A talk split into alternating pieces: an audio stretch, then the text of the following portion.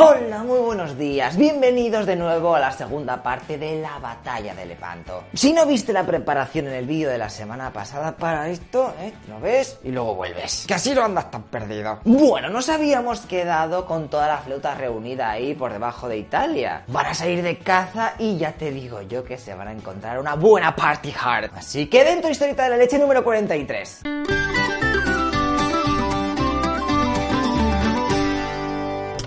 Guay va. A ver, os voy a contar que la formación de los barcos en la Armada iba mixta. Es decir, no iba cada país a su bola, en plan, yo voy el último, así que se acaba toda la movida del resto. No, no, no.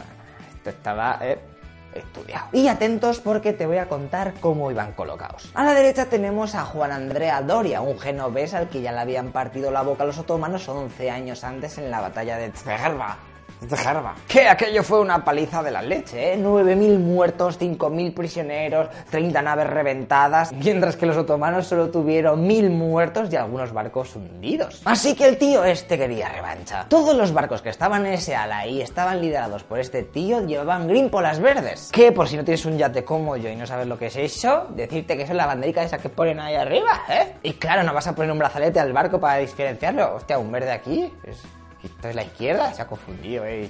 hemos perdido. Al otro lado, a la izquierda, está nuestro querido Agustino Barbárigo, un almirante veneciano del que ya te digo yo que no te encariñes mucho, ya que, ¡spoiler! En la batalla que viene ahora le van a herir con una flecha en el ojo derecho y terminará muriendo dos días después. Pero los italianos no se olvidaron de él, ¿eh? Y en 1937 crearon un submarino con su nombre, el cual, por cierto, no acabó muy bien, ya que la última vez que se cree que fue avistado fue en 1943 saliendo de Burdeos con dirección a Singapur. Allí dicen, recuerda que estamos en la Segunda Guerra Mundial, que lo bombardeó un avión inglés y otro americano, y ya está, pues seguramente lo hundieron. Así que si algún día te pica la curiosidad, te vas por ahí a hacer un poco buceada y lo encuentras. Decirte que dentro iban 60 personas, ¿eh? o sea que vi Carrefour. Pero otra vez se me está pillando la cabeza, lo siento chicos, sé que así es difícil concentrarse en la historieta, ¿eh? Juro que nunca más volverá a a pasar. Bueno, que la formación del tío este iba con la banderica esa de color amarillo. Que no sé para qué te digo los colores, pero dato curioso. Y en todo el centro estaba lo, grueso ahí, lo potente. 64 galeras con grimpolas azules comandadas por el Tito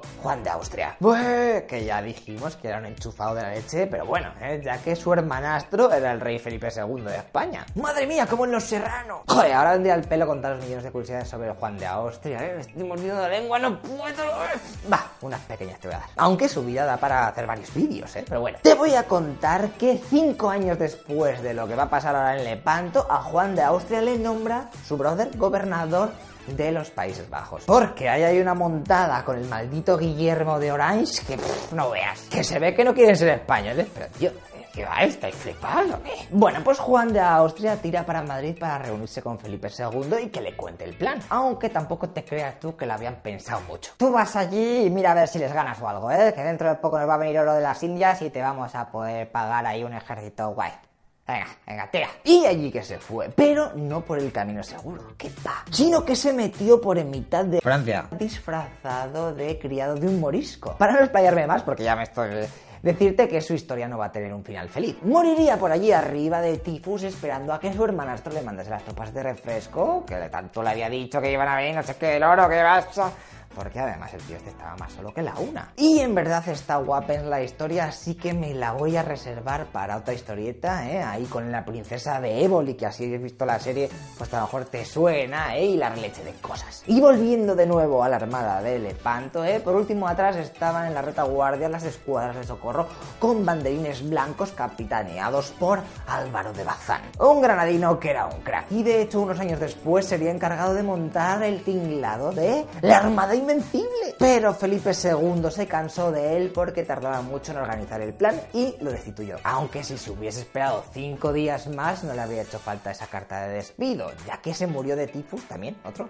en Lisboa. Seis meses después partiría la superflota y ya sabéis el resto o si no os veis el vídeo. O sea que ahora que sabemos todos los colores que no sirven para nada y que tenemos unos máquinas de la leche manejando el cotarro, vamos a ver qué pasa. La armada tira para Grecia y allí los barcos de de vanguardia descubren a los otomanos en Lepanto, a cobijo de una fortaleza de la zona. Así que los cristianos allí que van. Pero casi se frustra el plan, porque un capitán veneciano tuvo una trifulca con los soldados españoles de su galera porque no quería dejarles ver el fútbol o no sé qué, y mandó a ahorcar a uno de ellos. Así que los jefados cuando se enteraron le hicieron un consejo de guerra en donde los capitanes de la Armada Real estuvieron dudando si regresar a la península y dejar tirados a los venecianos porque no eran de fiar. Pero al final decidieron seguir adelante con el plan. El 7 de octubre de 1571 por fin se encuentran las dos armadas. Por fin ya eran dos vídeos para este momento. ¡Uh, qué emoción!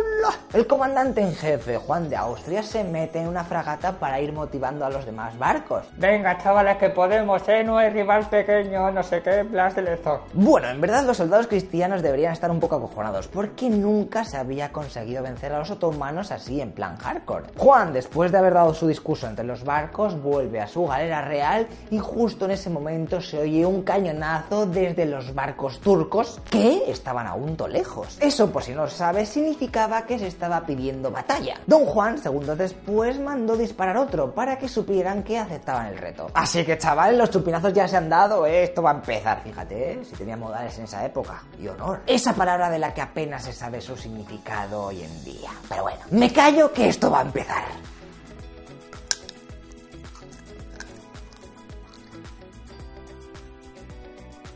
Ah, mierda, si lo tengo que contar yo. Bueno, pero espera, antes de nada habrá que conocer al otro equipo, ¿no? Los turcos llevaban una escuadra bastante tocha, ¿eh? 210 galeras, 87 galeotes y 120.000 soldados. ¡Bish! Y mira tú por dónde que la mayoría de la chusma, es decir, los pringados a los que les toca remar, eran cristianos prisioneros. Aunque supongo que en el otro bando pasaría lo mismo, pero al revés. Fíjate la movida, te capturan y encima estás ayudando a tu enemigo, ¿eh? Contra con tus colegas. Uf, felicidad máxima. En ese momento el imperio otomano estaba controlado por Selim II. También, los aquí estos segundos. Que por cierto, el tío era un pieza. Pasaba olímpicamente de sus conquistas y le dejó ese pateo a sus consejeros con la única condición de que le dejasen tranquilo en sus orgías y holgorios. Y es que fíjate que le llamaban Selim el borracho, el fiestero de grupo. Que por cierto, sus tropas habían sufrido una derrota bastante tocha contra el zar ruso Iván el Terrible. Así que necesitaba algo para motivar al personal, por lo que ordenó que en la que encontrasen un barco cristiano, que lo reventasen. ¡Ay, Vicentino! Y mira cómo volaba su firma, ¿eh? Ojalá la mía fuese tan guay. Ay, lo de tener una firma que no parezca de preescolarino de pena, ¿eh? yo creo que es algo digno de estudiar. Creo que es como un don o una casilla que marcas antes de nacer. Pero que mucha gente, por leer muy rápido las condiciones de la partida, pues no lo ve ni ve. Entre ellos estoy yo, ¿sabes? Que la mía es pa... Pues. Pero bueno, que ya se me está yendo otra vez. El jefazo este, el sultán, ha puesto al cargo de la flota al gran Muenchinzá de Alipaza. Aunque nosotros los colegas le llamamos directamente Ali porque era muy largo. Y... Este tío que está a cargo de la flota había conquistado estado Chipre unos años antes, como os dije en el anterior vídeo, e incluso estaba casado con una hija del sultán. estaba todo mimado, ¿no sabes? Bueno, pues allí está plantado en su galera llamada Sultana y con un estandarte topro, que lo llamaban la bandera de los califas, el cual llevaba versículos del Corán bordados en oro y tenía puesto el nombre de Dios repetido 28.000 veces. ¡Fuck yeah! Y lo siento, tíos, pero he buscado por ahí y no he encontrado ninguna foto de esta obra de arte. Pero decirte que los españoles se lo llevaron como trofeo, ¿eh? También estoy haciendo spoiler de cómo acaba la batalla, pero bueno. Venga, no nos vamos a adelantar lo que va a pasar y... A luchar. Y como ya sabéis que resumir una batalla así conmigo hablando va a quedar muy pobre, por eso os recomiendo que os veáis un documental o algo, os lo voy a resumir diciendo que con el viento a favor las embarcaciones cristianas poco a poco fueron venciendo a las turcas. Pero lo verdaderamente importante se estaba fraguando en el centro de la batalla donde los dos barcos de los capitanes, la Real y la Sultana, se estaban peleando. De hecho, la otomana se estrella contra el lado de babor de la Real y empieza el abordaje de los genízaros, el cual es repelido con artillería de los tercios. Y así están los dos barcos luchando en cubierta durante varias horas. Mientras que a los lados se apelotonaban multitud de otras embarcaciones que lo único que hacían era traer unidades de refresco a su barco insignia, para que no cayese. O sea que por un lado iban muriendo y por el otro lado iban tratando carne fresca. De mientras las tropas argelinas masacran a buena parte de los genoveses y venecianos, hasta tal punto que tienen que tirar un poco para atrás y juntarse con otras embarcaciones, mientras que las otras naves se siguen atosigando. ¿Dónde vais? Mira aquí otra vez. Eh, Lo que pasa pasa que al final los españoles consiguieron tomar la sultana. Ahí un soldado de los tercios disparó un mosquetazo en la cabeza del almirante turco y rápidamente fue corriendo otro, le cortó la cabeza y la puso en una pica, minando la moral al máximo de los otomanos, los cuales terminarían perdiendo la contienda. El resultado fue el siguiente, 40 galeras cristianas a la mierda, 7.600 hombres muertos, la mayoría venecianos, por cierto, y se apresaron 170 galeras, pero muchas de ellas estaban tomadas, así que las quemaron, quedándose solo con 130, bueno, eso está bastante bien, ¿eh? También se hicieron 5.000 prisioneros y se liberaron a 12.000 cristianos que estaban ahí dándole a los remos. Por el otro lado tenemos al bando otomano que se llevó la peor parte, y es que tuvo 25.000 muertos. Una auténtica salvajada, casi un cuarto, uno de cada cuatro se morían. Pero ¿por qué ganan los cristianos si los turcos tenían más unidades? Pues hay muchos factores según los expertos. Algunos de estos fueron que, por ejemplo, los cristianos petaron más las embarcaciones de gente, así que en caso de abordaje tenían más unidades, mientras que los otomanos tenían en los barcos muchos remeros y no tantos soldados como los de la Santa Liga. O también puede ser el hecho de que los turcos decidieran usar flechas envenenadas en vez de arcabuces, ya que calculaban entre que disparabas, lo recargabas, no sé qué, y volvías a disparar, ¡pum! Pues un arquero había tirado seis flechas. Lo que pasa que la potencia y la precisión no eran comparables. Y bueno, eso ha sido el resumen. Gracias a esto, más o menos se tuvo una época de paz por el Mediterráneo sin que los piratas diesen mucho la turra. Aunque los otomanos eran unos cracks y tú más para el body, y se dice que en tan solo medio año ya habían conseguido de nuevo la flota que habían perdido en Lepanto. Recordaros, si no estáis muy empanados ya lo sabréis, que en esta batalla luchó Miguel de Cervantes. Y de ahí el nick, el manco de Lepanto, porque se le quedó la mano así, como Blas de Lezo, no podía moverla. No le amputaron ni nada, pero se quedó así. Como si te, duerme para siempre. Y este escritor calificó la batalla como la más memorable y alta ocasión que vieron los pasados siglos ni esperan los venideros. Tenía 24 añazos el jovenzuelo y 34 primaveras después, ¿eh? sacaría su famoso libro de Don Quijote. Fíjate qué movidas, ¿eh? Por cierto, que murió a los 68 años. Te lo dejo ahí el dato para el trivial. Y ya está, no os aburro más, ¿eh? Que al final os dormís con las historietas, ¿eh? Y no plan. Espero que hayáis entendido un poco el conflicto, las curiosidades y toda la pesca que había ahí.